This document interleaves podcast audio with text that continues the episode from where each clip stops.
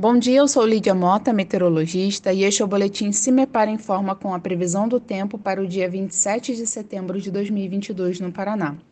Uma frente fria se forma sobre o oceano na altura do sul do Brasil e se alinha com a instabilidade entre Santa Catarina, Paraná e parte do sudeste no decorrer desta terça-feira. No Paraná, as chuvas continuam sendo esperadas a qualquer momento do dia, com volumes que ainda podem ser significativos. As condições atmosféricas também continuam favoráveis à ocorrência de tempestades, especialmente no interior do estado.